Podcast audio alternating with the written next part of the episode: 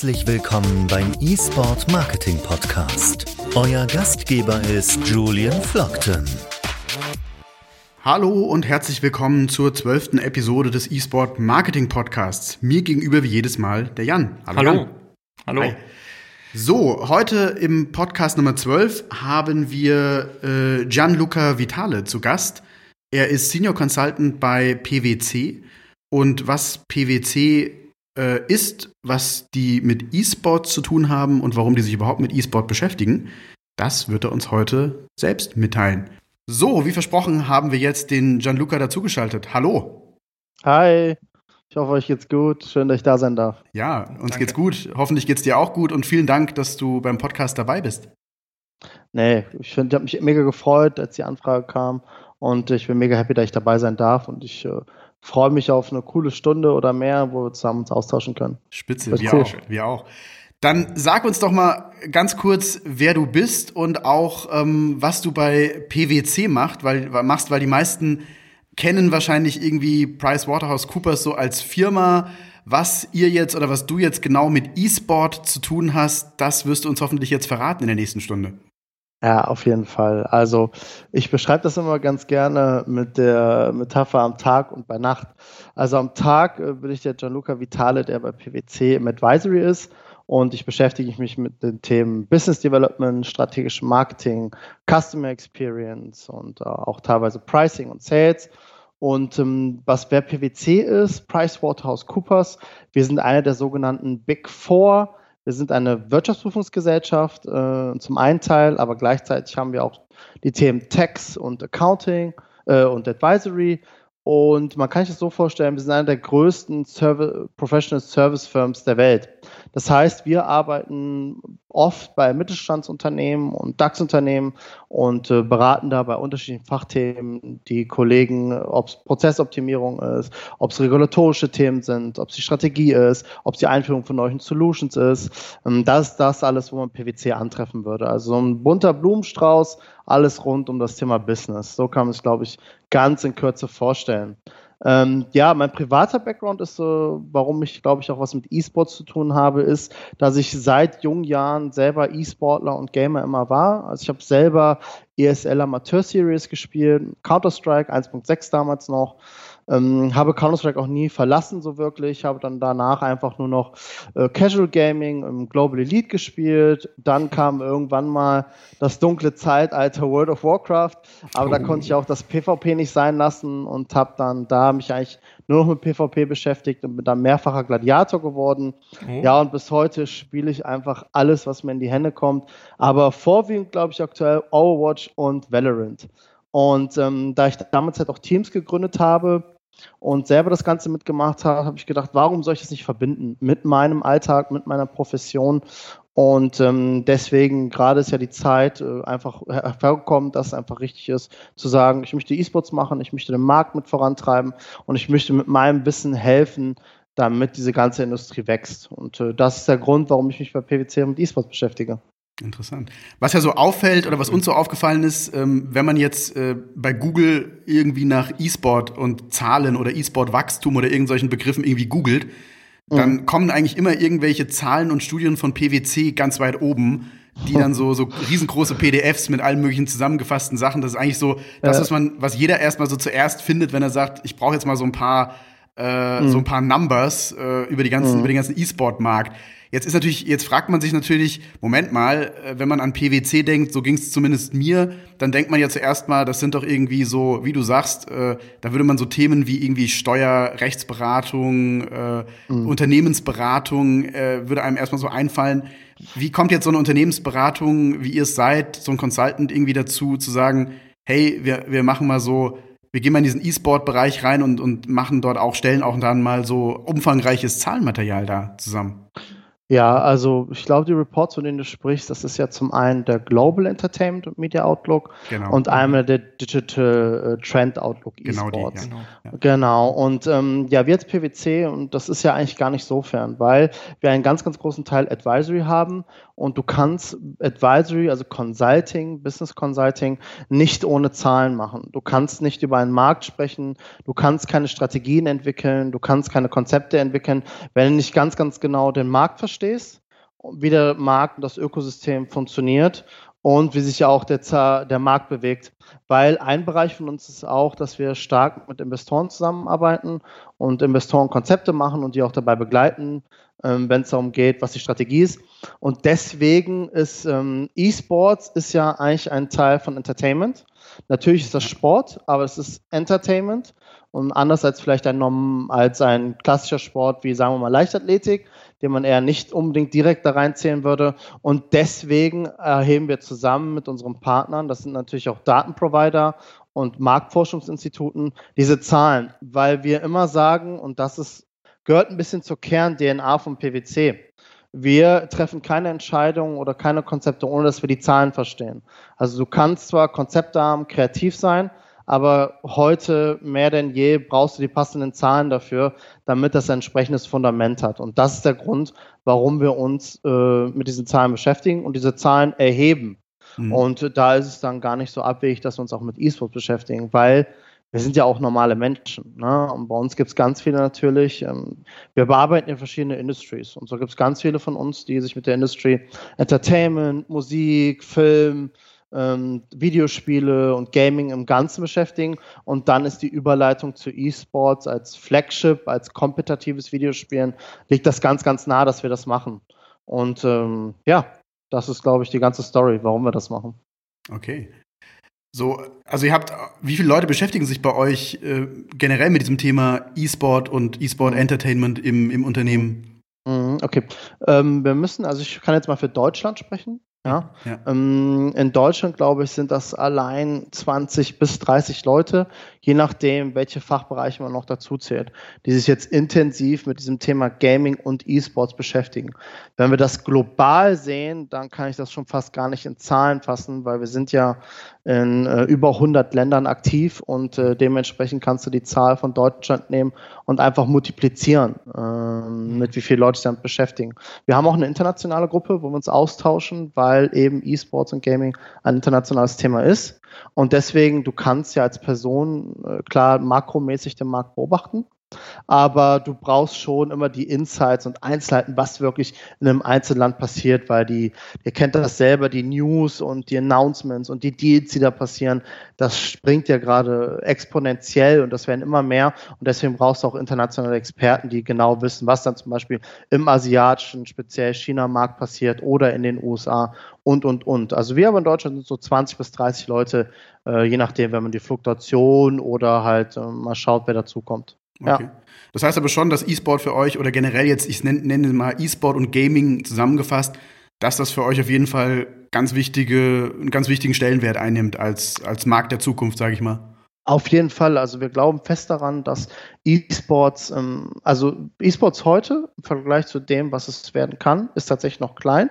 E-Sports ist in so einer frühen Wachstumsphase. Wenn man E-Sports als Lebenszyklus oder als Produkt mal sehen würde, ist das noch in einer frühen Wachstumsphase. Aber wir haben eigentlich keinen Zweifel daran, dass E-Sports mal mit Fußball und Basketball einer der größten Live- und Entertainment-Sportarten der Welt wird. Das ist ja auch der Grund, warum ich dieses Jahr und auch letztes Jahr ähm, als Leitautor, warum wir E-Sports so ein ja so eine Prägnanz bei uns auch geben und gerade diesen Report schreiben in dieser ausführlichen Art und Weise und gerade den auch völlig for free zur Verfügung stellen, weil wir glauben, in so einer frühen Phase geht es darum, dass es viel Education passiert, dass viele es verstehen und mitnehmen, damit der Markt gesund wachsen kann. Also das ist ja unsere Einstellung dazu. Wir wollen, dass der Markt auch gesund wächst. Wir wollen, dass möglichst viele davon partizipieren können, dass möglichst viele das einfach verstehen. Und deswegen haben wir mit vielen Kollegen diesen Report letztes Jahr und dieses Jahr geschrieben. Genau.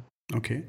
Wie muss ich mir das jetzt vorstellen? Ihr seid ja im Prinzip, eigentlich gibt es wahrscheinlich fast kein globales Unternehmen, für das ihr nicht in irgendeiner Form gearbeitet habt oder aktuell arbeitet. Mm, ihr seid ja wirklich mm. einer der ganz, ganz großen Player. Ähm, jetzt habt ihr natürlich einen ganz anderen Zugang eben zu diesen Global Playern. Wie würdest mhm. du sagen, ähm, ich denke mal, bei jedem von den ganz Großen ist wahrscheinlich dieses Thema E-Sport schon irgendwo zumindest auf der Agenda oder die haben das zumindest irgendwie im Blick. Ähm, beim Mittelstand merken wir zumindest, ihr habt da natürlich noch viel, viel mehr Einblick als wir. Wird es so langsam irgendwie ein relevantes Thema? Zumindest taucht irgendwie dieser Begriff immer häufiger auf oder es kommen so mhm. Nachfragen. Wie, wie ist so eure Erfahrung? In was für einem Stadium befindet man sich und wie muss ich mir so vorstellen, was sind so die, die Gespräche, wenn Kunden irgendwie auf euch zukommen mit diesem Thema E-Sport? In was für einer Phase befindet man sich da und was sind so die Fragestellungen, die jetzt gerade so diskutiert werden da? Hm, ja, witzigerweise ist das, glaube ich, gar nicht so viel unterschiedlich wie im Mittelstand manchmal. Also natürlich gibt's, ähm, du musst, ich glaube, das ist sehr industriespezifisch. Ja, Wenn man Fall, sich ja. zum Beispiel FMCG-Brands anguckt, also ähm, Konsumgüter und Lifestyle-Brands, die sind natürlich, weil die einen B2C-Fokus haben, weil die natürlich immer den neuesten Zugang suchen zu der Zielgruppe, äh, sind schon sehr, sehr nah am Thema und beschäftigen sehr, sehr früh damit. Aber auch da, das ist dann immer der Kultur auch geschuldet, gibt es innovative Unternehmen, die schneller sind und Pioniere sind und First Mover, aber auch die, die erstmal das ganze Thema für sich erschließen. Und man mag zwar denken, dass ähm, die immer am Nabe der Zeit sind, aber das ist ja ein sehr, sehr, sehr, sehr spezieller Markt. Also du kannst natürlich verstehen, was Entertainment ist, aber es das heißt ja lange noch nicht, dass du E-Sports verstehst, dass du Gaming verstehst. Das kommt erst in den Jahren, dass das Mainstream-tauglich geworden ist, dass jeder auch jetzt zugibt, dass er Gamer ist, dass es im Alltag einfach auch völlig okay ist. Aber E-Sports ist ja noch was ganz Spezielles. Mhm, und dann genau. wird es ja noch mal verrückt, wenn du die verschiedenen Titel dir anguckst, ob es League of Legends ist, Counter-Strike, ob Overwatch, ob Rainbow Six Siege. Das ist ja total unterschiedliche Spiele und das sind ja eigene kleine Ökosysteme und Communities und Eigenheiten, die du verstehen musst. Und ähm, was ja nicht unbedingt sein muss, es kann sein, muss aber nicht. Was oft der Fall ist einfach, es gibt einen Senior oft in einem Unternehmen, der hat irgendwie verstanden, das Thema ist gerade wichtig, das ist super gut, kennt es aber oft höchstens von seinen Kids, dass sie die ganze Zeit spielen wollen und konnte das erstmal nicht verstehen. Dann beschäftigt er sich damit und erkennt die Dimension und die Tragweite einfach dahinter, dass es natürlich nicht nur Spielen ist, dass das Lifestyle ist, dass das Entertainment ist, dass, das, dass da Musik mit reinspielt und, und, und. Und dann gibt es oft einen Junior im Unternehmen, Marketing Junior oder Business Development Junior, der glücklicherweise das selber aus dem Gaming kommt oder E-Sports betreibt. Und äh, so ist das dann so ein Mix-up, dass dann auf einmal eine Dynamik entsteht. Und dann fängst du mit den Gesprächen beim Unternehmen an. Also es hat ganz viel Education, das machen wir auch. Mhm. Ja, aber es geht natürlich auch dann die Frage bei E-Sports, wenn man es jetzt auf einer Business-Sicht, muss ich ja in die digitale Gesamtstrategie irgendwie einfinden. Das ist ja kein Selbstzweck. Und jetzt muss man überlegen, welche Ziele habe ich als Marke bei der Zielgruppe, also jetzt um Awareness, will ich mich positionieren, will ich tatsächlich Produkte direkt bewerben. Ähm, da gibt es ja unendlich viele Ziele. Und da musst du überlegen, welchen Ziel kann, welche Hilfe kann mir E-Sports da leisten? Und welchen Weg muss ich da überhaupt finden? Also muss ich erstmal verstehen.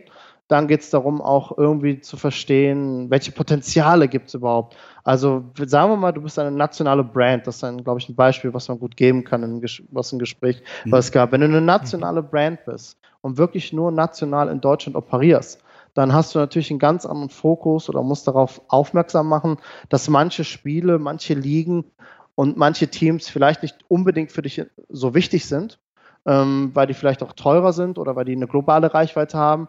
Ähm, und dass vielleicht ein nationales Team oder ein nationales Ligaprodukt zum Beispiel viel, viel interessanter für dich sein kann, weil das auch dann deinem Markenziel gerecht wird.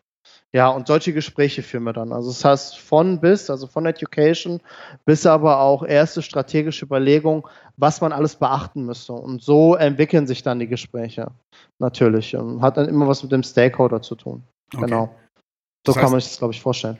Das heißt, neben der reinen Strat Strategieberatung, die ihr dann äh, macht, dass ihr erstmal sagt, okay, lass uns gemeinsam mit dem Kunden vielleicht erstmal so eine E-Sport-Strategie entwickeln, könnt ihr dann wahrscheinlich auch als, als großer Dienstleister natürlich auch diese ganzen rechtlichen und äh, steuerlichen Themen, die damit irgendwo assoziiert sind, gegebenenfalls äh, wahrscheinlich ähm, einfach mit abdecken. Definitiv. Also wir wir haben ja, was wir nicht haben als PwC oder was wir nicht machen, ist, wir sagen, das ist unser Standardprodukt oder unser Standardvorgehen und das ist immer gleich. Damit würdest du E-Sports auch nicht gerecht werden. Wir schauen uns ganz konkret an und hören beim Kunden zu, was für Probleme der hat und welche Ziele der gerne verwirklichen will. Und dann stellen wir erst unser Team zusammen. Also wenn es dann zum Beispiel wirklich ein Team ist, äh, eine Frage ist, wo es auch um Lizenzvereinbarungen geht, also um sehr regulatorische Kontrakte, also Verträge, dann aktivieren wir ganz andere Mitglieder bei uns im Unternehmen. Dann sagen wir, okay, dann brauchen wir jemanden aus der Legal-Abteilung, der sich entsprechend auch mit Lizenzen auskennt. Und so stellen wir dann unsere Teams zusammen und so definieren wir dann auch das Projekt.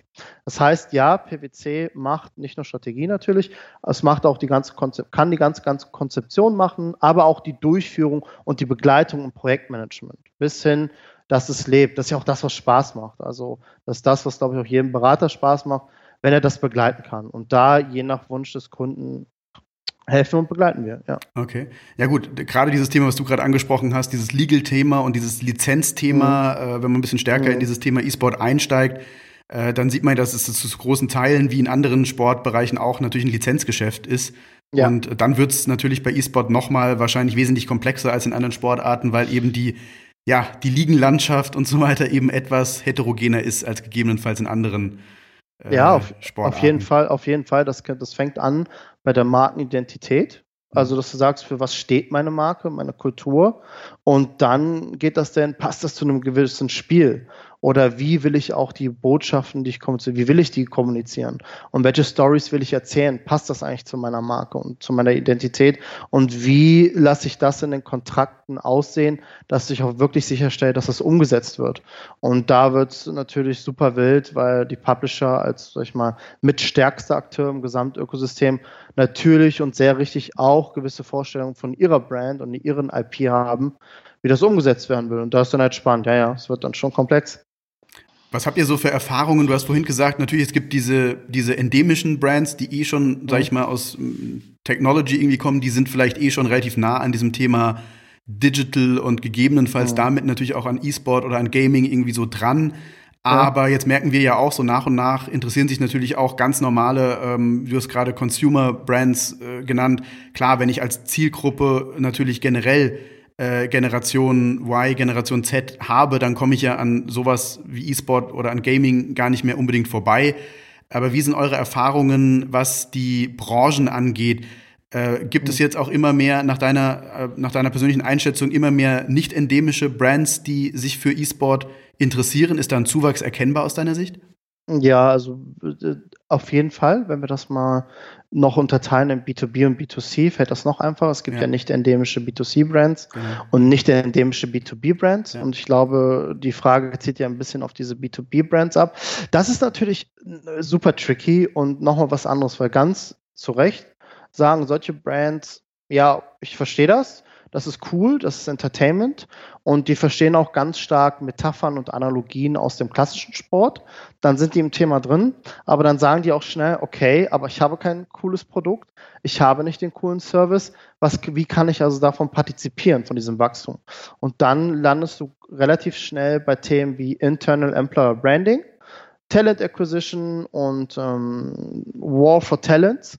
Und dann sprichst du nochmal HR-Themen, also über Themen, wie kann ich ähm, Talente ansprechen, wie kann ich Talente akquirieren, wie kann ich meine Unternehmenskultur auch anders gestalten. Und da kann E-Sports und Gaming auch einen super Beitrag leisten. Und wir sehen jetzt gerade, gerade nachdem wir auch unsere Gaming Masters durchgeführt hatten, weil wir sind in einer ähnlichen Position tatsächlich, dass da Interesse ist und dass man erfahren möchte, hey, warum habt ihr das gemacht und wie macht man das und, wel und wie kann dieses Thema E-Sports oder Gaming mir helfen, quasi äh, diese Employer Branding und Talent Acquisition, aber auch meine Kultur intern zu verändern. Und mhm. dann redest du auch ganz schnell über das da ein bisschen weiter weg jetzt hier von dem Thema Gamification. Das können wir gerne heute ausklammern. Und dann entsteht dieser Dialog mhm. auf einmal. Aber das ist ja total ja. interessant, was du gerade sagst, weil du hast gerade äh, angesprochen, dass ihr ja selbst ähm, das quasi auch für euer eigenes äh, Employer Branding oder für die Neugewinnung von Mitarbeiterinnen und Mitarbeitern offensichtlich nutzt. Äh, ja. E-Sport. Da kannst du vielleicht gleich noch mal ein bisschen im Detail was zu sagen, äh, weil natürlich, wir sagen ja hier seit du bist jetzt quasi die, die wir sind jetzt in der zwölften Episode unseres Podcasts ja. und äh, wir haben, glaube ich, ja. in fast jede Folge irgendwie gesagt, wie interessant äh, E-Sport und Gaming natürlich ganz besonders für dieses Thema Employer Branding ist, weil ja. ich da natürlich genau auf ja. diese High Potentials Zugriff habe. Also wir ja. können gar nicht oft genug wiederholen, dass natürlich dieses Bild der, der in Anführungszeichen Kellerkinder, Anführungszeichen zu, mhm. äh, absolut nicht mehr richtig ist, sondern dass es, äh, dass äh, wir da natürlich von, von High Potentials reden. Jetzt Absolut. lass uns mal ein bisschen teilhaben. Wie seid ihr da vorgegangen? Jetzt bist du selbst, kommst natürlich selbst irgendwie so aus dieser Ecke. Das heißt, da ist wahrscheinlich auch viel von deinem eigenen Know-how eingeflossen, wie man so mhm, ja. Events durchführt. Also was habt ihr genau gemacht und wie mhm. seid ihr vorgegangen bei so einem, bei so einer Maßnahme, bei so einem eigenen Event? Genau, also ich kann mal die Journey wiedergeben. Genau. Als die Journey hat bei mir persönlich angefangen, als ich gedacht habe, okay, E-Sports ist ein Riesenthema und ich nachgeschaut habe intern, was machen wir da eigentlich? Äh, wer sind die Ansprechpartner und wie transportieren wir das ganze Thema? Und welchen, wie, und wie nutzen wir das eigentlich für uns und was haben wir überhaupt erreicht? Und dann habe ich schnell herausgefunden oder gesehen, was wir schon immer gemacht haben, sind dieses, ist, was wir nennen Thought Leadership, das heißt, diese Artikel erstellen und Marktanalysen erstellen, also top-down von oben über den Markt zu reden und wohin das Ganze geht. Und dann habe ich auch herausgefunden, okay, wir haben auch einige Projekte da schon gemacht, auf strategischer Ebene, auf sehr High-Level-Ebene und ähm, bei Big Brands, die das international sehen. Aber dann habe ich gedacht, okay, da hört es doch noch gar nicht auf weil man, dann bin ich darüber gegangen, was ist denn unser Markenkern oder was ist PwC? Mhm. Am Ende, wir sind ja eine Knowledge Firm. Wir leben ja davon, dass wir Wissen mitbringen und gemeinsam mit den Experten bei unseren Kunden Themen erarbeiten. Das heißt, wir leben ganz stark von Wissen und von jungen Talenten, die sehr ähm, motiviert Themen treiben und Themen bearbeiten und ein unternehmerisches Denken haben. Das heißt also, damit wir das Thema E-Sports und Gaming und weiter unser Consulting und den Kunden das Bestmögliche bieten können, dass wir wirklich wissen, wie der Markt funktioniert, müssen wir weiter junge Talente akquirieren. Und ganz besonders, und das ist bei E-Sports ja ganz stark, weil das machen ja viele sehr privat und seit Jahren und haben sich ein unglaubliches Wissen angeeignet, weil sie täglich diese Industrie leben und verfolgen. Und darüber kam der Gang. Das heißt, wenn wir eine Knowledge Brand sind, heißt das, wir müssen ganz, ganz schnell über Talente reden. Das heißt, wir müssen Talente akquirieren. Und dann war die Frage, wie machen wir das denn? Und das heißt, es hat nicht gereicht, dass wir top-down was machen, sondern wir mussten bottom-up auch was machen. Wir mussten nicht darüber reden, sondern es hat sich gezeigt, dass wenn wir mit Kunden geredet haben oder mit Kollegen, die auch in der Beratung sind oder Agenturen, dass dieses Image, was wir haben als PwC natürlich als Wirtschaftsprüfer, ein bisschen konservativ, ganz schwierig ist, damit wir junge Talente bekommen, die sich mit dem Thema beschäftigen. Das heißt, wir mussten, und E-Sports musst du erleben, das ist Experience, haben dann gesagt, habe ich mir gesagt, ja, wir müssen ein Event machen. Da führt doch kein Weg dran vorbei. Und wir müssen zeigen, dass wir das Thema wirklich leben und wirklich diese DNA haben. Und so hat, haben wir dann gesagt, oder hab ich, haben wir ein Team zusammengestellt und haben eine Umfrage bei uns gestartet. Weil alles fängt damit an, mit dem Kunden natürlich. Also wir haben eine Persona, wir haben Personas entwickelt. Also mhm. wer sind eigentlich unsere Zielgruppe an? Zukünftigen Kollegen? Wie, welche Informationen nehmen die über uns wahr? Also was ist deren Journey und deren Touchpoints, wenn die über PwC lesen? Und haben dann gesagt, okay, es bewahrheitet sich, dass sie scheinbar vielleicht nicht das modernste Bild oder Image von PwC haben und das müssen wir lösen. Und äh, dann haben wir erstmal eine interne Umfrage gemacht ob überhaupt ein Turnier bei uns wirklich Sinn macht. Ob unsere Hypothese, wir hatten nämlich eine Hypothese, ja, wir haben einen gewissen Alters, 25 bis 35 ist so der Fokus oder der Schwerpunkt äh, unserer Kollegen. Das heißt also, da müssten theoretisch eine ganze Menge Gamer bei uns im Unternehmen sein. Und bei PwC in Deutschland haben wir 13.000 Mitarbeiter. Und global haben wir 200, also lass mich nicht lügen, wie viele Mitarbeiter haben wir? Ich glaube 230.000 mittlerweile. Das heißt also, theoretisch müssten unsere Gesamtpopulation eine ganze Menge Gamer da sein. Mhm. Und dann haben wir eine Umfrage gestartet und hatten quasi einen Rücklauf von 3000 Antworten innerhalb von einer Woche. Wow, wow. Und 90 Prozent der Leute haben gesagt, ja, wir wollen Gaming, endlich gibt es das und wir wollen ein Turnier. Und auf einmal hat das eine unheimliche Geschwindigkeit zugelegt. Wir hatten dann den ja, Zahlenbeweis wieder, weil darauf steht das Senior Management immer auch, mhm. dass wir das per Zahlen bewiesen haben und haben dann gesagt, okay, aber wir müssen das für uns entwickeln. Das heißt, wir können das nicht aus der Hand geben und das eine Agentur machen lassen. Wir müssen alles von der Konzeption, von der Spielauswahl, von der Turnierplanung, äh, von der Turnierdurchführung und auch von dem jetzt im zweiten Jahr dem Casting und der Produktion alles selber machen und das mit jungen Kollegen machen, weil die sich da ausleben können und ihre ganze Erfahrung mhm. reinbringen können. Und so haben wir aus diesem Projekt auch gleichzeitig so Experience und Learning gemacht.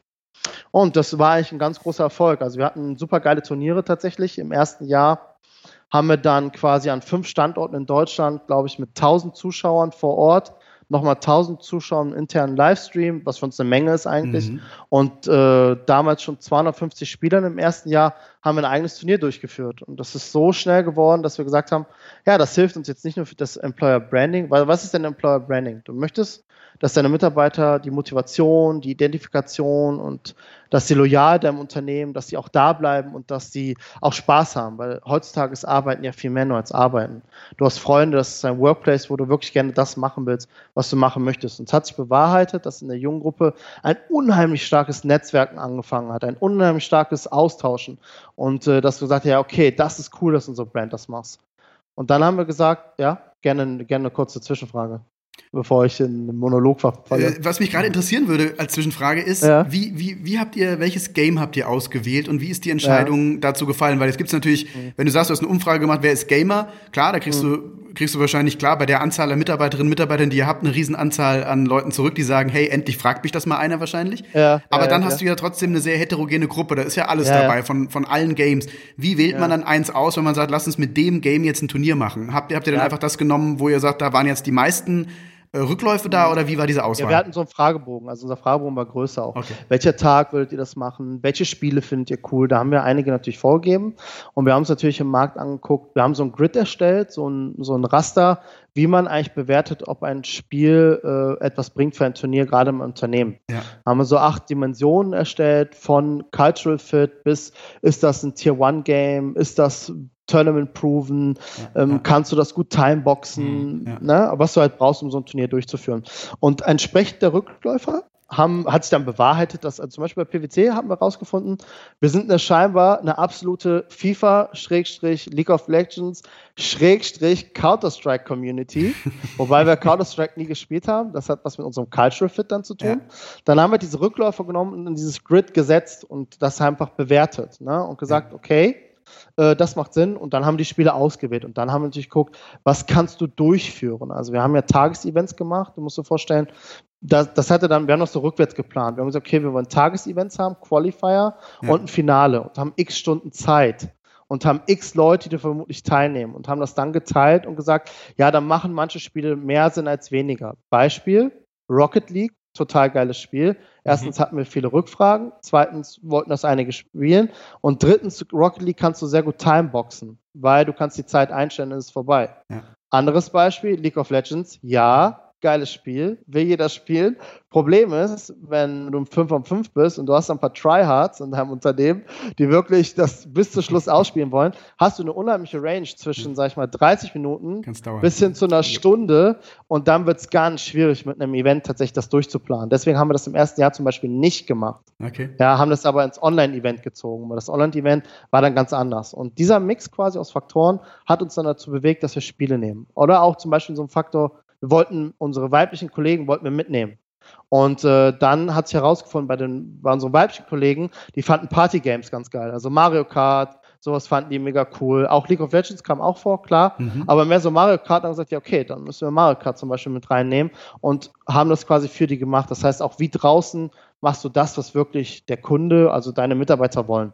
Und so haben wir die Spiele dann ausgewählt. Okay. Das heißt, ihr habt dann wirklich gesagt, okay, jetzt bei diesen, sag ich mal, ihr habt ja, du hast ja gerade gesagt, es gab im Prinzip zwei Arten von Events. Einmal wirklich ein klassisches Offline- oder was Offline mhm. natürlich nicht, aber so, so ein Präsenz-Event mhm. und natürlich nochmal äh, äh, ein Online-Turnier. Du hast gerade gesagt, League of Legends hat dann irgendwie online äh, als ja, Turnier genau, ja, ja, Das ist so erste Season, zweite Season. Ah, okay. In der ersten mhm. Season war rein physisch und wir hatten noch überlegt, das ist auch so noch tricky, sehr tricky, weil bei PwC hatten wir herausgefunden, wir haben auch abgefragt, wie das mit dem Equipment aussieht. Das musst du auch abfragen. Das wäre meine nächste Frage Und, gewesen, genau. Ja, genau. Also ich zu Hause habe natürlich hier eine Medium Machine, weil ich gerne zocke, aber nicht jeder hat mehr einen PC zu Hause. Tatsächlich sind die meisten Konsolenspieler ja, ja. und das heißt, wir haben auch das ganze Equipment gekauft. Also wir haben, glaube ich, fast also eine gute Summe in die Hand genommen und haben 13 Gaming-Rechner, sechs Konsolen, sechs, also sechs Playstations, VR-Brillen, sechs Nintendo Switches und und und Gaming-Stühle, alles gekauft, weil wir gesagt haben, wir möchten, dass so viele wie möglich partizipieren können. Mhm. Und gleichzeitig haben wir auch so zwar ein Turnier gemacht,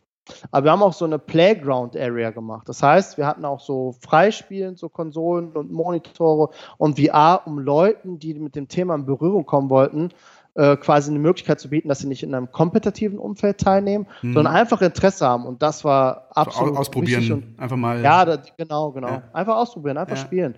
Und da war jeder da, von Partner bis natürlich Interns. Und das war ein großer Erfolg, weil so hatte das ein Netzwerk Effekt, so hatte das so ganz viel, das hatte, war so ein bisschen wie so eine kleine Kirmes. Also man muss sich das vorstellen, selbst so gestandene Berater, als sie diesen Raum gesehen haben, hat sie das, glaube ich, zurückkatapultiert in die Anfänge von, ich weiß nicht, ob ihr das kennt, also ich kenne das noch, wenn ich äh, früher diese Spielhöllen, so habe ich es immer genannt, wo diese ja. ganzen Automaten waren und du bist ja. da als Kind reingekommen und deine Synapsen sind durchgebrannt, weil Klar. du gar nicht wusstest, was willst du zuerst spielen. Genau so hat sich das angefühlt an dem Tag und das hat das auch zum Erfolg gemacht. Und dann erst im zweiten Jahr wegen Corona hatten wir eine reine Online-Session quasi, aber mit Studenten diesmal, mit externen. Mhm. Und das war auch nochmal eine richtige Challenge für uns, weil das war eine ganz andere Season und musste nochmal nach einem anderen Konzept durch, durch, durchgeführt werden. Ja, klar. Das heißt, wenn jetzt, äh, wir hoffen ja alle, dass nächstes Jahr äh, irgendwie ein Impfstoff da ist und sich wieder das ein bisschen zurückdreht. Äh, das heißt, ihr werdet aber durchaus, wenn jetzt Corona vorbei sein sollte, wieder so ein Event durchführen. Auf jeden Fall. Also wir planen ja schon die dritte Season. Ich kann noch nicht so viel verraten, aber wir haben ja vor vier Jahren habe ich einen strategischen Plan aufgestellt, welches Level wir Jahr für Jahr nehmen und wie wir uns steigern und mhm. das Ganze immer mehr transportieren. Und die dritte Season wird sicherlich nochmal eine Überraschung für alle, mhm. weil wir das Ganze noch ein bisschen größer denken werden und noch weiter nach draußen transportieren werden. Und ja, wir werden weitermachen. Cool. Diese Journey hört nicht auf, weil wir daran glauben. Das macht Erfolg und wir werden es auch unserem Netzwerk bringen. Ähm, und dass noch mehr Leute davon partizipieren können einfach. Aber wir haben natürlich einige Learnings gehabt darüber, von der ersten zur zweiten Saison. Zum Beispiel, dass vielleicht eine Vorrunde online ganz viel Sinn macht, mhm. ähm, gerade auch in so einer dynamischen Zeit, weil keiner von uns weiß ja, wie es nächstes Jahr wirklich weitergeht. Selbst wenn ja. ein Impfstoff kommt, ja, genau. weiß ja nicht, wer wird alles geimpft und genau. und und. Das ja, muss ja erstmal alles anlaufen. Haben wir so einen Mix aus den, was gut gelaufen ist im zweiten Jahr, rein online und was gut gelaufen ist aber im ersten Jahr, weil der E-Sports der lebt von Events, der lebt mhm. von diesen sozialen Austauschen, der lebt von dieser Experience und dieser, diesem Hype und dieser Stimmung, die da entsteht. Und deswegen wollen wir, sofern natürlich die Auflagen und alles das erlaubt, auf jeden Fall eine Kombination aus Online und Offline machen, weil das so hast du, glaube ich, die größte Reichweite. Mhm. Die meisten Leute können teilnehmen und äh, es ist einfach die größte Gaudi und die größte Experience. Aber es das heißt, wie, wenn ich richtig verstehe, ihr macht echt ziemlich viel oder fast alles eigentlich selbst. Das heißt, ihr habt nicht irgendeine Eventagentur, ja, die sagt, das heißt, wie muss ich mir das vorstellen? Das heißt, du stehst dann wirklich da im Zweifelsfall und verkabelst die PCs und baust die auf.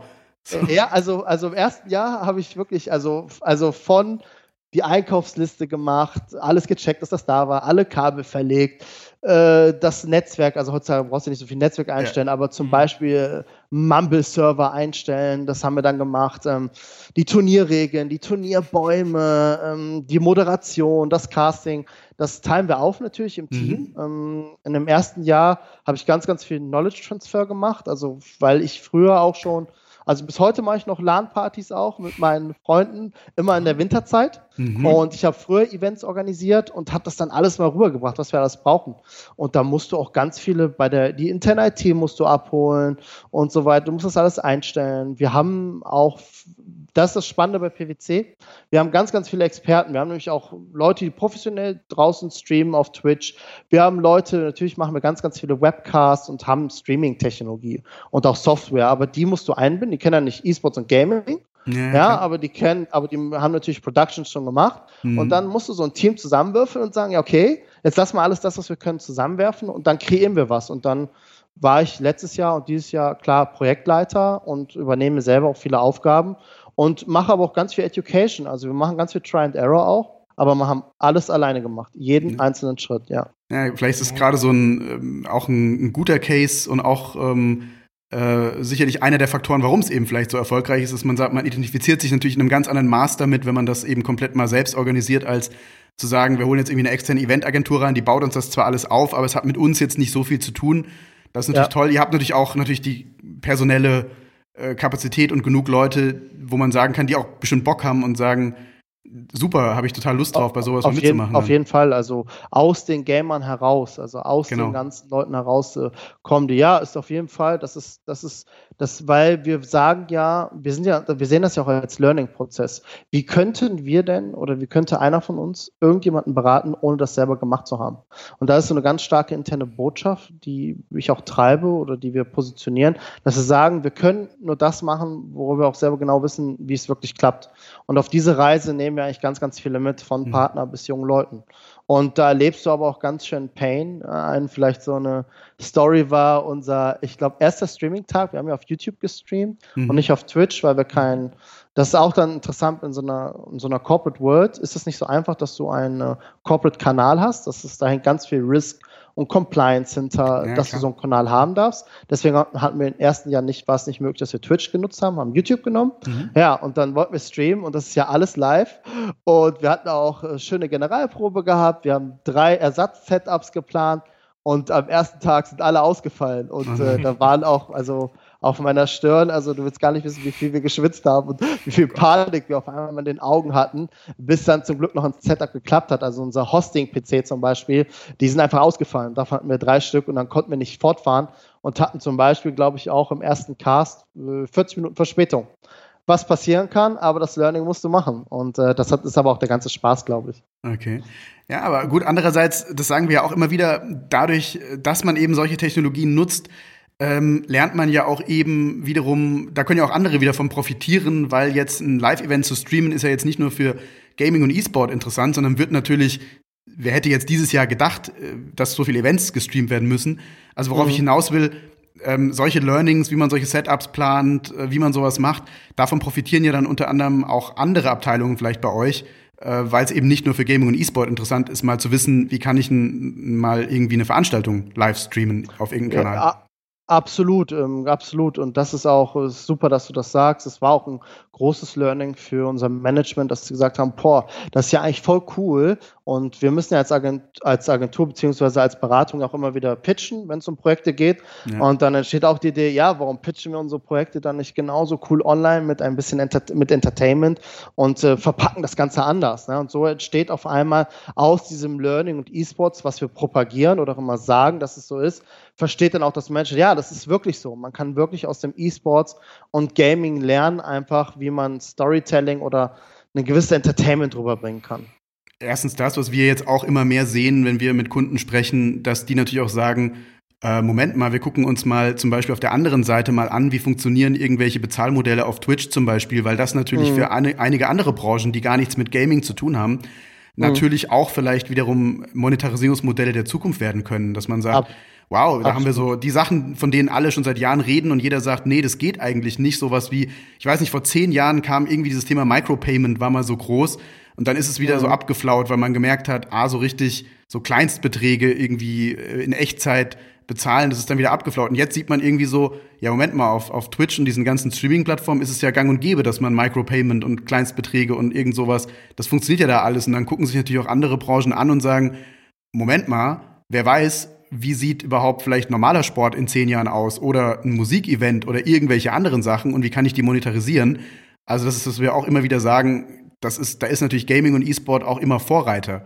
Absolut. Also äh, darüber hatten wir auch eine Diskussion, zum Beispiel beim Fußball diese OTT-Plattform, wo du für 1,50 Euro oder 2 Euro oder whatever ja. äh, ein Spiel nur streamen kannst. Ja, ja genau. ist ja genau das, was einer will.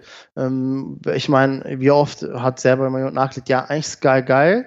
Eigentlich mhm. würde ich gerne auch die Spiele gucken, aber kein Bock, zwei Jahre mich jetzt zu binden um ehrlich zu sein. Ja. Und auf einmal kommt The Zone her, du hast ein monatliches Abo und äh, zack, äh, geht das durch die Decke. Oder man sieht das, was habe ich gesehen, neulich erst auf meinem Samsung TV, steht da irgendwie Samsung TV Plus, Season Pass. Ja, ja und ich denke direkt, aha, okay, Season Pass, äh, Valorant Act One mhm. oder Apex Season Pass. Ja, das, also das ist also das die digitale äh, digitale ähm, Mechanismen oder äh, digitale Prozesse quasi oder Payment Models, klar, über, lassen sich übertragen und davon lernt man. Das ist auch, was wir immer wieder versuchen, Kunden beizubringen, wie man da lernen kann eigentlich und was, um, worum es da genau geht. Natürlich ist es nicht immer ganz so einfach, weil bei E-Sports oder Gaming hat sich ja bewahrheitet, so eine Golden Rule, ja, Microtransaction funktioniert, Äh, am besten, wenn es nicht unbedingt äh, Pay to Win ist, sondern Cosmetics. Diese Golden Rule Cosmetics sind geil. Ja. Das ist okay, das finde ja. ich gut.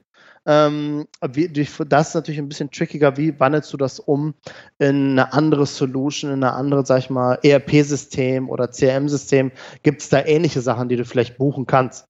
Also kannst du dir vorstellen, dass du ein Modul nur für, sag ich mal, ein halbes Jahr brauchst und dann bezahlst du halt monatlich dafür. Aber das ist natürlich alles ein bisschen schwieriger, weil Enterprise Pricing nochmal was anderes ist. Aber absolut lässt sich davon lernen und das wird noch stärker werden, definitiv. Ja. Weil wir ja Privat und Beruf immer stärker vermischen auch einfach. Ja. ja. ja, ich denke auch, wenn du halt, wie du auch gerade sagst, wenn du es halt privat irgendwie mal gewohnt bist, dass du sagst, Moment mal, auf der Plattform geht das doch warum äh, muss ich jetzt irgendwie auf einer anderen Plattform dann so arbeiten, wie ich es vielleicht gar nicht will? Wenn wir jetzt alleine sehen, wie, sage ich jetzt mal, im Unternehmen Unternehmenssoftware heute aussieht und wie sie vor zehn Jahren aussah, wenn man sich jetzt neuere Cloud-Lösungen anguckt und auch da sieht, wie viel aus dem, sage ich mal, privaten Bereich, aus irgendwelchen Interfaces, die aus irgendwelchen privat genutzten Apps inzwischen in Business-Sachen rübergeschwappt ist, weil keiner mehr Lust hat, mit irgendwelchen Dingen zu arbeiten, die eben nur aussehen wie, ähm, sage ich mal, Büromaschine aus den 80ern. Äh, und genauso Absolut. sehen wir halt im Entertainment-Markt, finde ich, ganz stark, ähm, dass man sagt, wenn man es gewohnt ist, dass ich irgendwie äh, so und so ein Event konsumieren kann auf Twitch, dann sagt man natürlich vielleicht, oder in dieser, dieser Zielgruppe, die damit jetzt aufwächst, sagt natürlich auch, ja gut, das möchte ich auch vielleicht bei den klassischen Sportarten, die ich mir angucke, oder bei anderen Entertainment-Veranstaltungen, Konzerten, irgendwelchen Sachen. Ähm, da möchte ich nicht irgendwie einen Season Pass kaufen oder mich für ein halbes Jahr binden oder ein Abo abschließen oder was auch immer, sondern möchte das vielleicht irgendwie gucken mit einer Einschränkung, mit irgendwie Werbeeinblendungen in schlechterer Auflösung, was auch immer, oder sogar nur zum Teil. Und wenn ich halt das komplett gucken will, dann, dann kann ich über Micropayment eben sagen, jetzt ad hoc äh, gucke ich vielleicht nur eine halbe Stunde und bezahle nur das oder, oder andere Dinge. Also ich glaube, da wird in Zukunft ganz viel möglich, eben auch, weil die Infrastruktur durch solche Plattformanbieter wie zum Beispiel Twitch eben schon da ist und nicht jeder sein eigenes Süppchen da quasi macht. Ja, die Geschwindigkeit kommt ja auch noch darüber, dass jetzt Twitch, also Twitch mit E-Sports und Gaming und Justin TV, ne, wenn man mit mhm. Gaming angefangen hat, aber jetzt die Announcements allein, dass ähm, die Premier League oder die oder La Liga, dass, dass da erste Kooperation gibt und Sport, Fußball da ge gezeigt wird oder der Aufstieg allein von Just Chatting. Ja, mhm. da gibt es ja die wildesten Formate. Ja. Ähm, das ist ja unglaublich eigentlich, was für eine unglaubliche Konkurrenz da an Content oder an Formaten entsteht, die du da konsumieren kannst. Wann du willst, wie du willst, ähm, kannst wiederholen angucken, es kostet nichts. Und natürlich, wenn einmal immer mehr jemand die Benchmark setzt, also was Neues einführt, und damit Druck ausübt, weil es eben convenient ist und ähm, für den Endkunden einfach das die bessere Alternative ist, ja, dann werden die anderen natürlich immer sehr schnell nachziehen und dem Druck stehen, weil es ja oft so, sobald es einer macht und man herausgefunden, dass es entweder convenient, das ist günstiger, das ist einfacher, von diesen ganz einfachen Benefits, dann müssen die anderen nachziehen. Und du hast absolut recht. In Zukunft werden wir davon noch viel, viel mehr sehen. Das wird noch äh, noch einfacher tatsächlich. Noch ist jetzt allein das Thema Streaming an sich. Es ist ja schon relativ einfach zu streamen.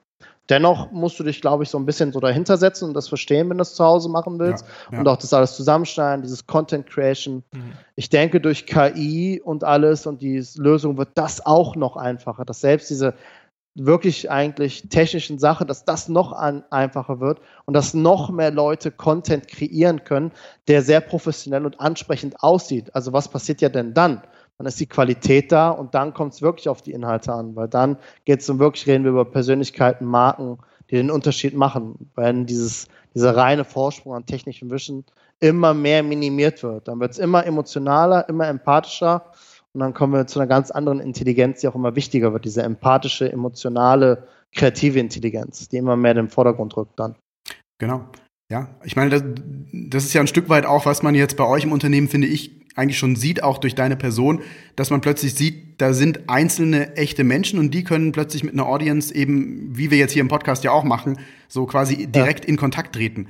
Und ähm, früher haben sich natürlich Unternehmen erstmal hinter so einer hinter so einer Fassade das Unternehmen, die Marke ein Stück weit mhm. ähm, versteckt und man hat dann nur abstrakt quasi kommuniziert und hatte ja immer auch noch irgendwie dieses, diese Medienunternehmen dazwischen, diese Gatekeeper sozusagen, die ein Absolut. Stück weit diese, diese, diese Schwelle gebildet haben. Äh, und jetzt, äh, ja, wie du sagst, kann sich jeder eigentlich sagen, ich stelle mir irgendwie einen PC hin, installiere irgendeine Streaming-Software da drauf, äh, nehme eine mittelmäßige Kamera und baue die irgendwo auf und los geht's und kann quasi an irgendeinen riesen Audience äh, broadcasten, ohne dass ich jetzt Zehntausende Euro vorher für Equipment ausgeben muss. Mhm. Aber ich glaube, das ist auch das Bedürfnis, was immer mehr kommt. Ich meine, alles wird ja digitaler und technischer und irgendwo auch komplexer. Aber es bleibt immer noch, ob es jetzt gerade in unserem Bereich Consulting oder E-Sports oder Sport, was immer bleibt und was wir immer mehr merken, dieser soziale Charakter, ist wesentlich. Und dieser soziale Charakter, diese Menschlichkeit bekommst du nur über Persönlichkeiten. Ja. Und deswegen ist irgendwie, es ist wie so eine Balance, glaube ich, die wir suchen auch, dass wir diesen persönlichen Kontakt wollen, dieses Menschliche.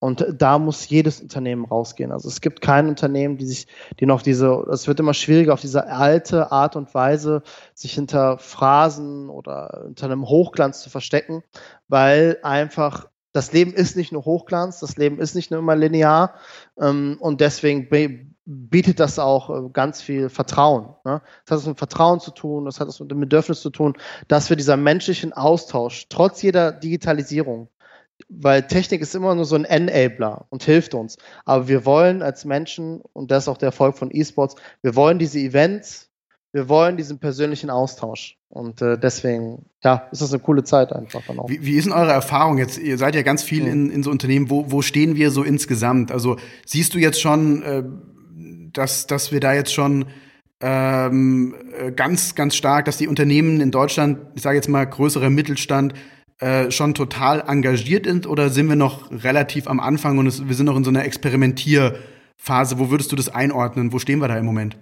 Jetzt mit E-Sports Genau, mit ja? E-Sport, ja, mhm. speziell. Ähm, also ich glaube, in Deutschland, Deutschland ist ja eigentlich per Umsatz Marktführer in Europa. Ja. Mhm. Ich finde, im Mindset spiegelt sich das nicht immer ganz wieder. Ich glaube, dass wir äh, gerade also in Deutschland sehr, sehr gut sind, äh, äh, sehr gute, feine Konzepte in Prozessen zu denken und alles sehr akribisch machen. Aber man merkt, das ist so, man muss es, glaube ich, sehen, wie kommt unsere Generation langsam in Entscheidungspositionen?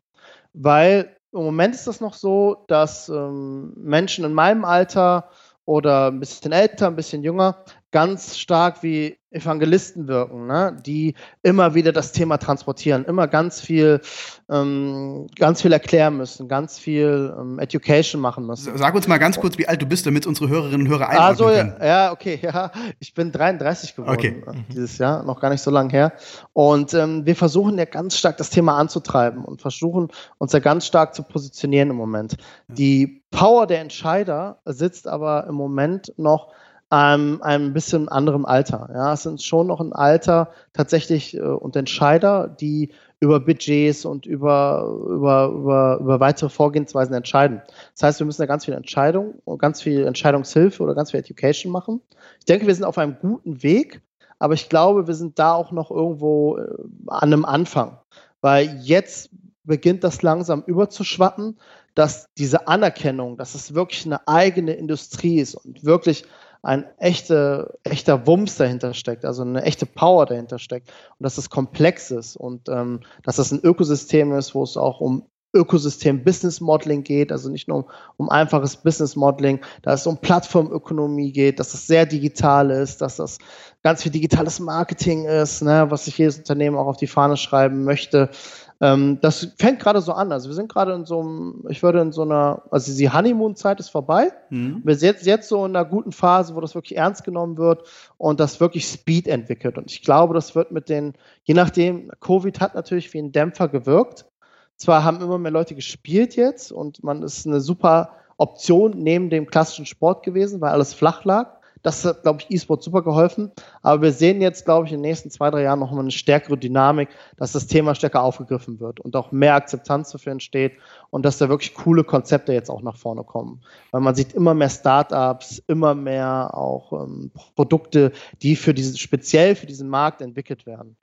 Äh, aber ich glaube, wir haben noch einen Weg zu gehen. Also ich glaube, dass die Generation danach jetzt, ich würde sagen, die so jünger sind, sag ich mal, ab 20 aufwärts, dass die noch stärker davon profitieren werden und dass die wirklich so ins Rampenlicht rücken können, wenn meine Generation dann bald in Entscheider oder irgendwie in Entscheidungspositionen kommt, die das Thema natürlich noch mehr verstehen, weil du kannst nicht jeden abholen.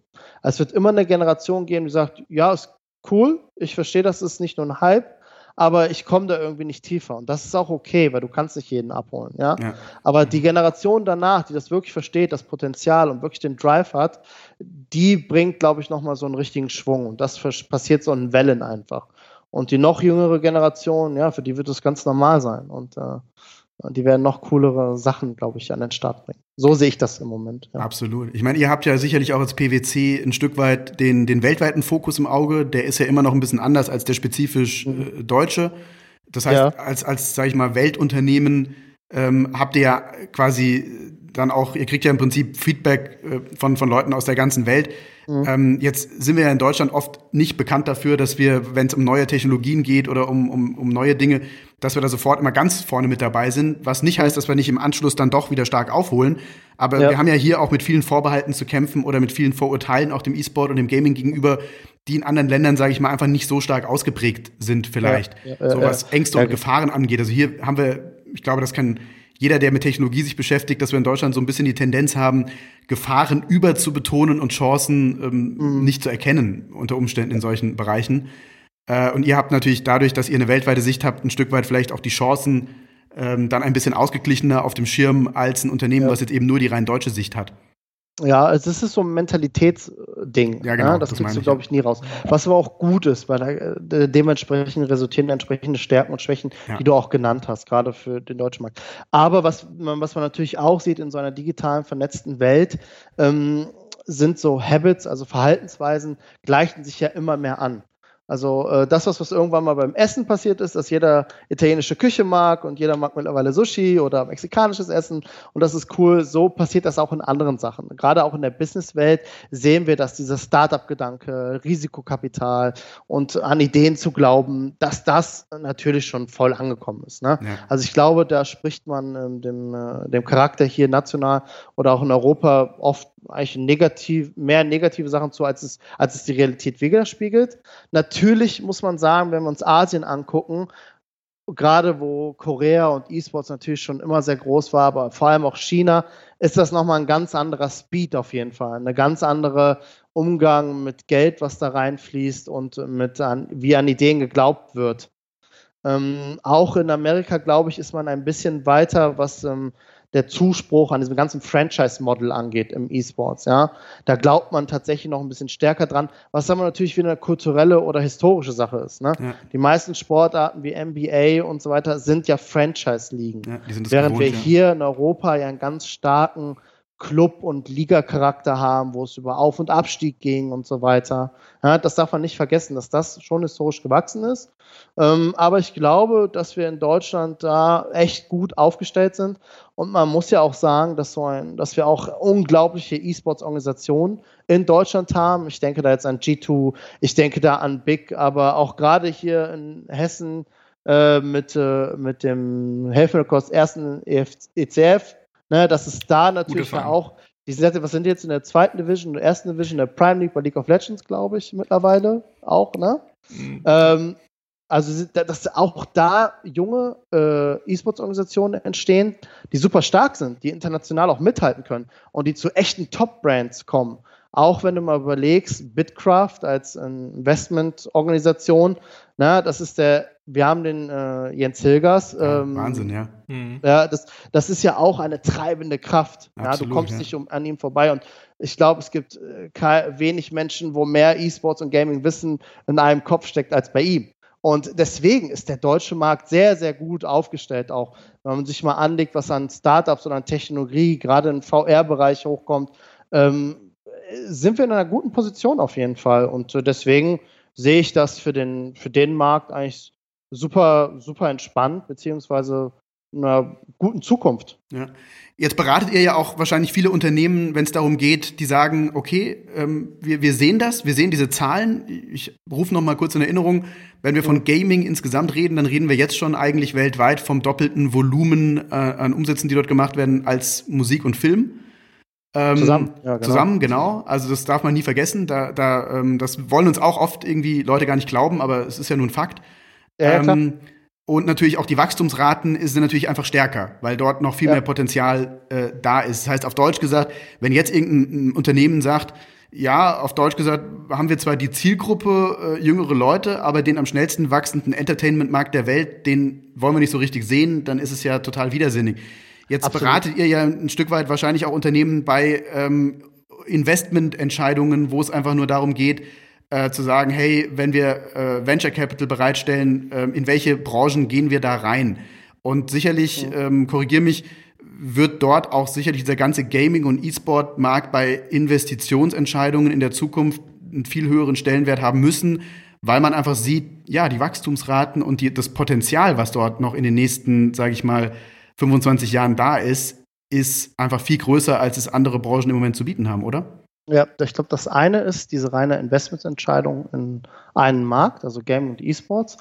Äh, die zweite ist aber, was macht, warum und ähm, was passt zum Portfolio. Ja. Also ein Investor, es gibt ja, klar, du kannst in alles Mögliche investieren, aber hm, clevere Investoren schauen ja, wie schaffe ich mit meinem Investmentportfolio und den Unternehmen, mit denen ich umgehe, die beste Synergie untereinander vielleicht im, am langen Ende.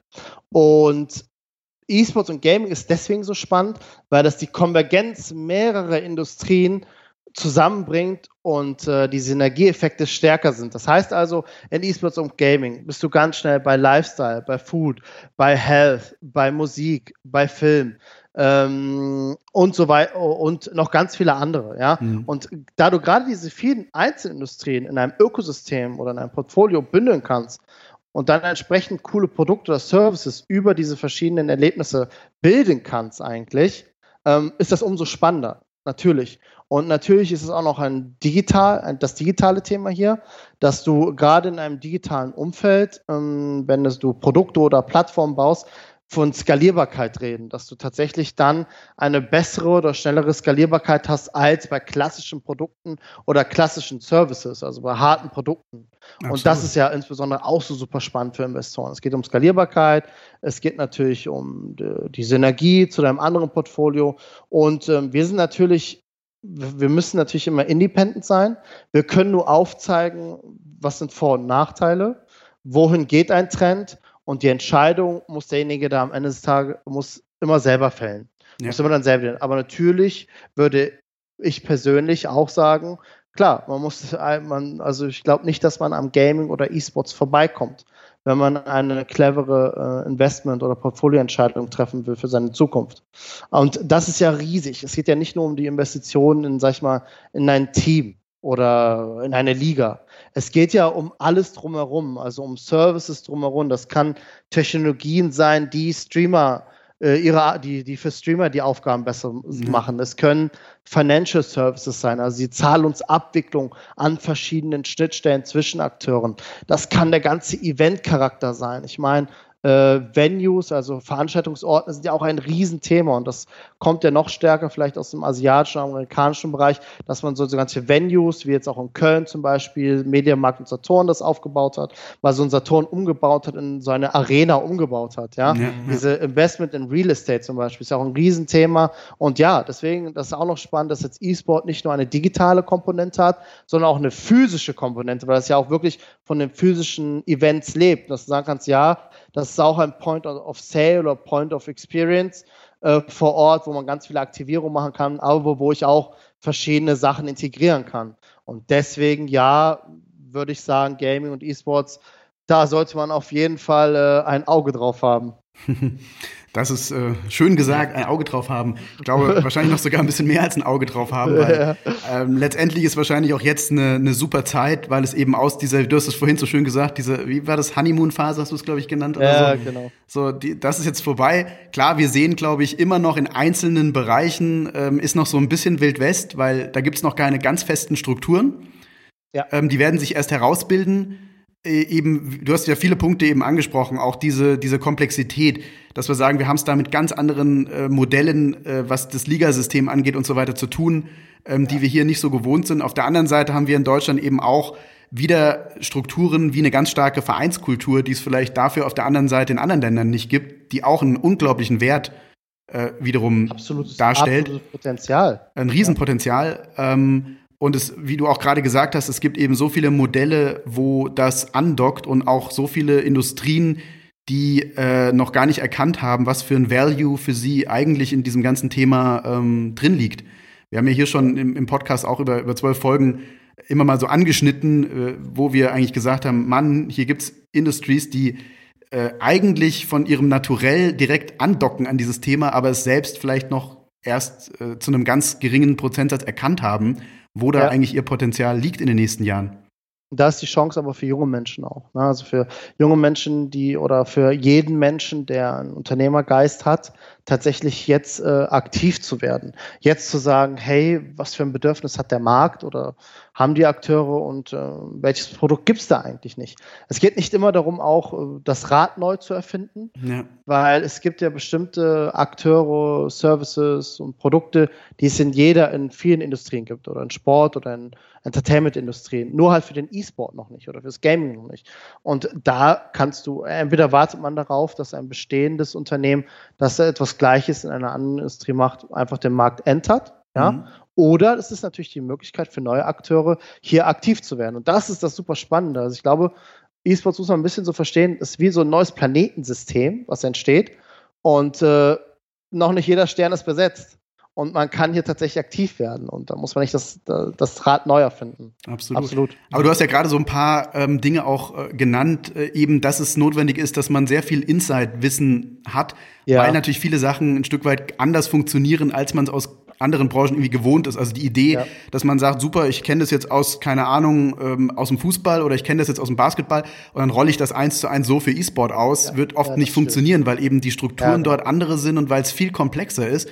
Und ähm, weil ich dann eben mit Leuten arbeiten muss, die sagen, ich bin nativ in dieser Szene irgendwo drin und ähm, habe hab mir das nicht mal aus einem White Paper irgendwie so angelesen, weil es ja oft auch darum geht, sage ich jetzt mal, das merken wir hier in, in Marketingkampagnen, in anderen, ich muss dann eben genau diese Tonalität treffen und nicht so wie wenn äh, ich, so, wenn die Erwachsenen versuchen cool zu sein, oder, dann, dann ist es mhm. halt nicht, dann trifft es eben die falsche Tonalität.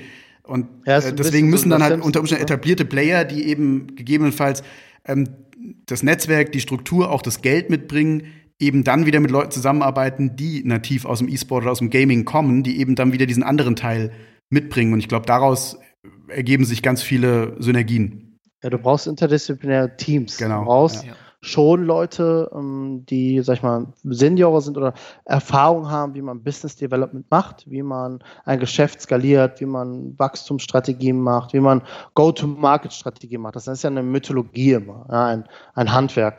Und dann brauchst du aber auch kombiniert junge Menschen, die absolut tief Gaming und E-Sports verstehen und ähm, was da eigentlich gerade wirklich State of the Art ist. Ähm, und dann wiederum kombiniert mit äh, Fachexperten, das muss ja dann nicht immer ein Gamer sein, Leute, die programmieren können, die Apps, die Solutions, die Plattform bauen können. Und wenn du dann so ein interdisziplinäres Team hast, was auch im Alter gemixt sein sollte oder kann, dann wird etwas erfolgreich, weil dann, glaube ich, kannst du etwas erzeugen. Dann das ist ganz spannend.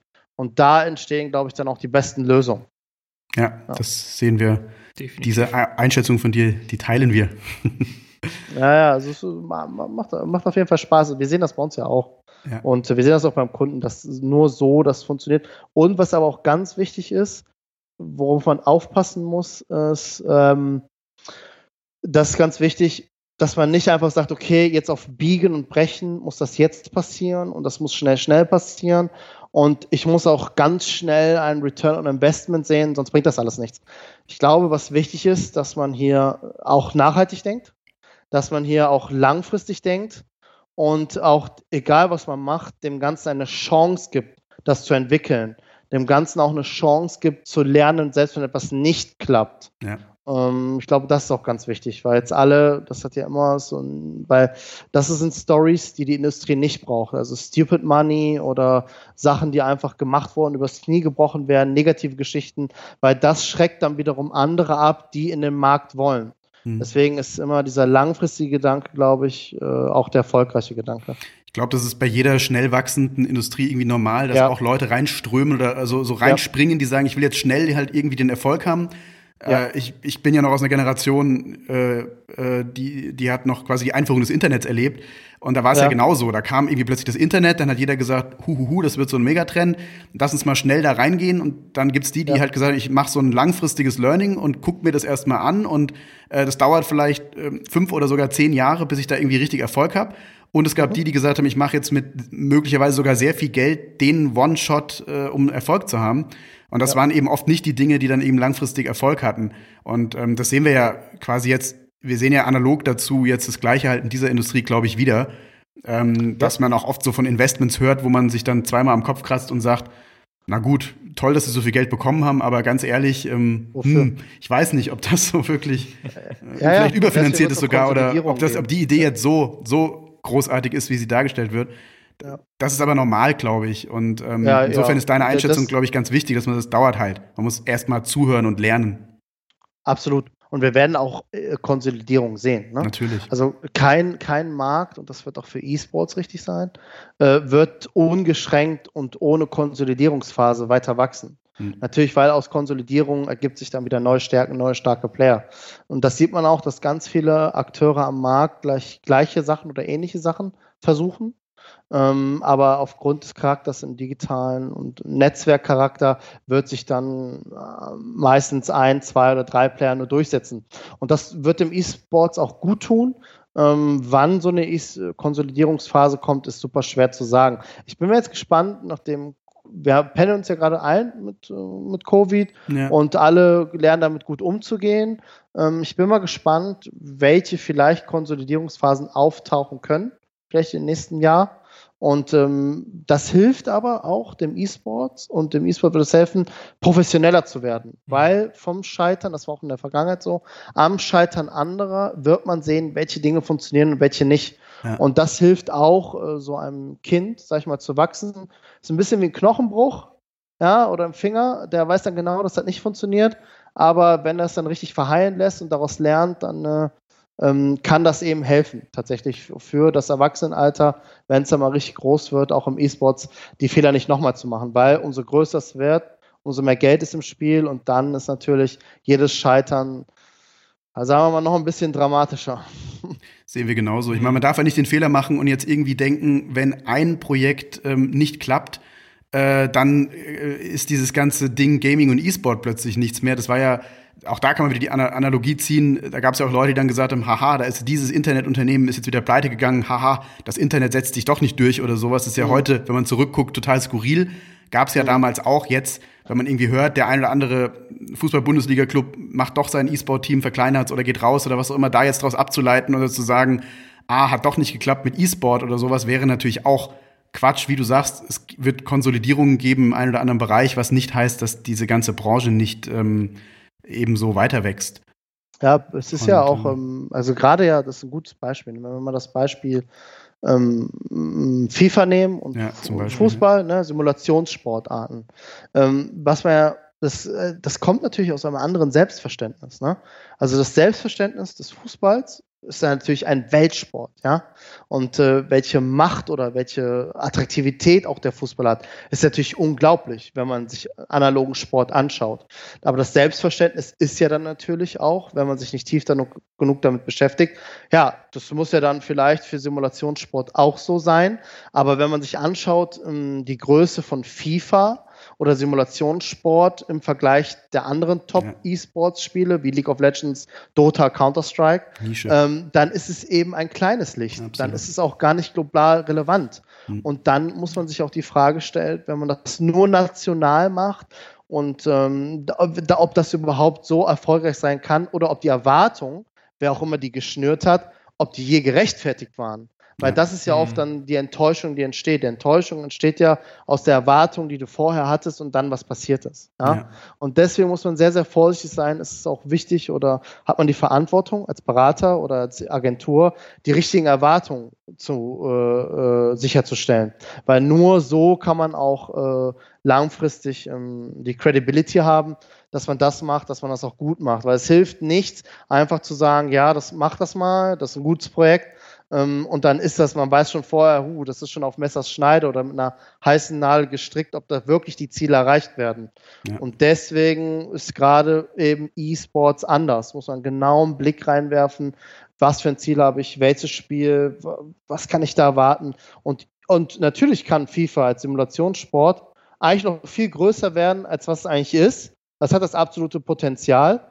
Aber jedes Ökosystem für sich ist auch nochmal an einem anderen Punkt in, in seinem Lebenszyklus auf, auf Produktsicht.